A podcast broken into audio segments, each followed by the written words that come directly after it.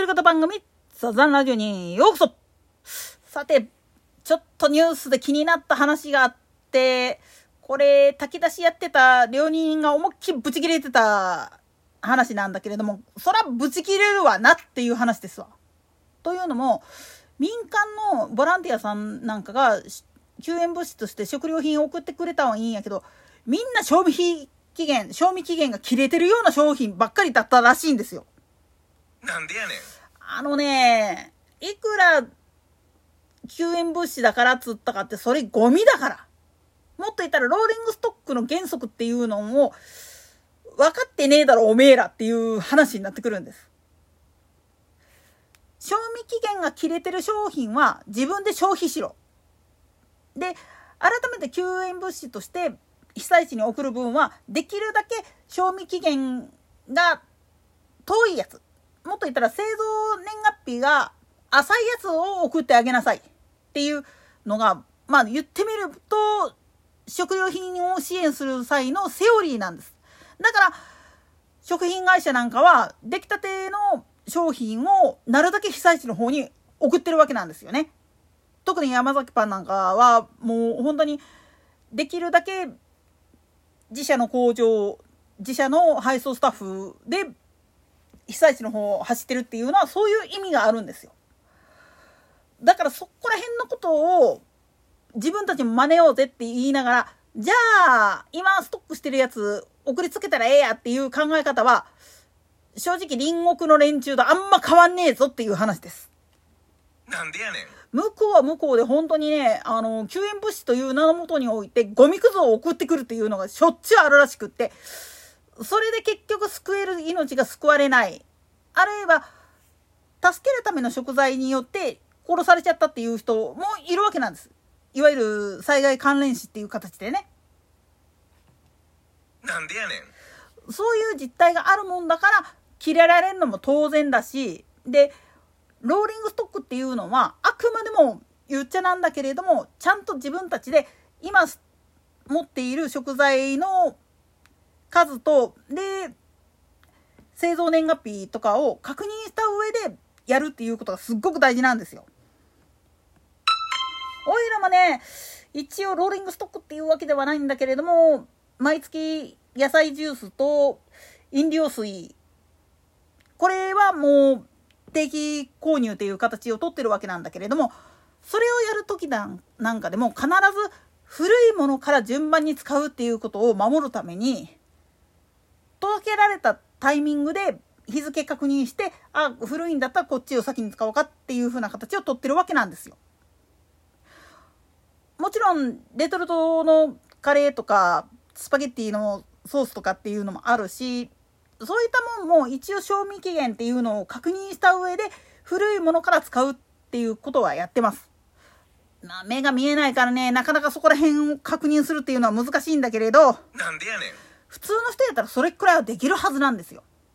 当然だけれども非常持ち出し袋の中に入ってるようないわゆる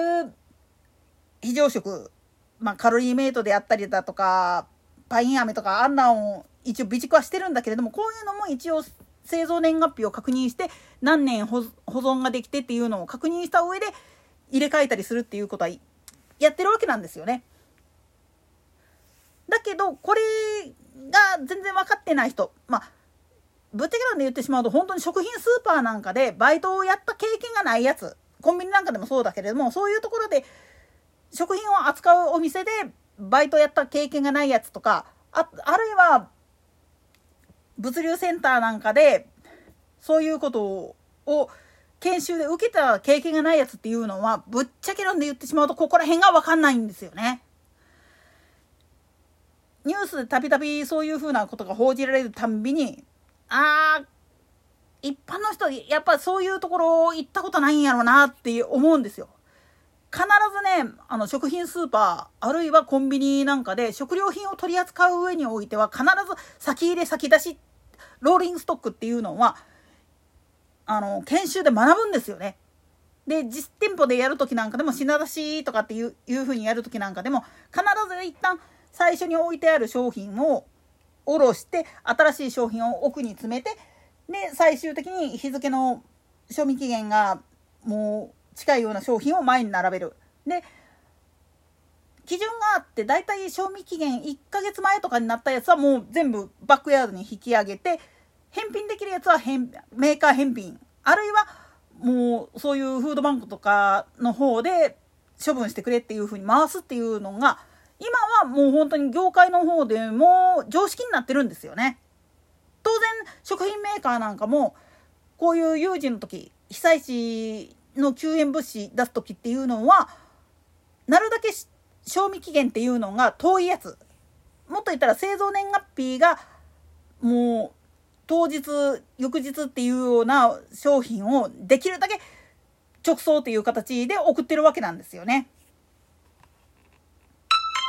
でも一般の人らはここら辺が分かってないんですよね。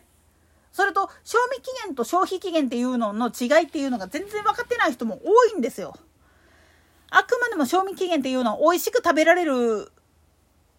日付っていう風になっちゃいるんだけどこれは安全にも付け加えられるんですよね。安全に美味しく食べられる。安全に食べられる期限はもうちょい先なんだけど美味しくっていう風になってくるとうーんっていう風になるのが実は賞味期限の本性なんです。逆に消費期限っていうのは安全に食べられる美味しさ以前の問題として安全に食えるっていうことが大前提であってこれを過ぎてしまうとどう加工したってダメなんですよ本来であれば。だからそうならないようにするためには生殖用のものっていうのは塩蔵にしたりだとか干物にしたりだとか燻製したりだとかっていう形で加工した上ででもうなるだけ清潔な容器とかに入れてそれでも大体1週間持つか持たないかぐらいなんですよね。常備菜として作るピクルスとかっていうのなんかでもまあ1ヶ月半年が関の山かなっていう感じなんですよものによっては。減塩とかやってるようなもんになってくると本当に日持ちしないからね。だから基本的にはメーカーで作られたもの以外っていうのは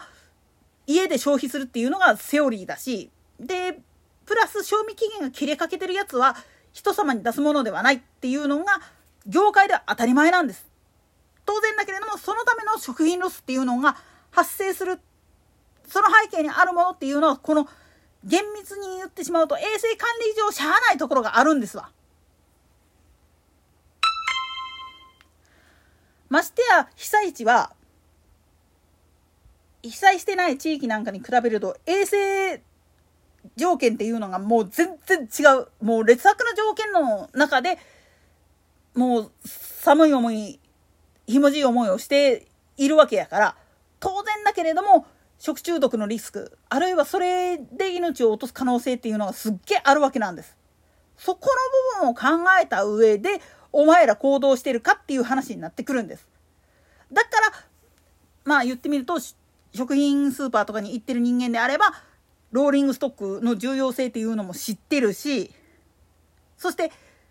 飲食店業をやってる人間であれば賞味期限が切れたやつっていうのはもうお客様にお出しすることできませんって言って断るのは当たり前の話なんです。逆に言ったら賞味期限切れててもうちょっとええ加減なものっていうのはまかないに出されることはあるけどなんでやねんそれはそれでまあ言ってみると自分たちで処理するっていう意味では大事なことなんだけどこれ人様に提供するってなってしまうとあそれはダメですからっていうふうに言わざるを得ないんですよ。何度も言うけれども食の安全っていうのを考えた場合はそりゃそうだよなっていう話になってくるんです。だからまあ民間の NPO とかがまあ一般の人から食料品を集めて送るっていうのはやめろって言われるゆえんでありままだ言い方を変えてしまうと本当にそれをするんであんならばちゃんとそういうことを知ってる人でないとダメなんですよね。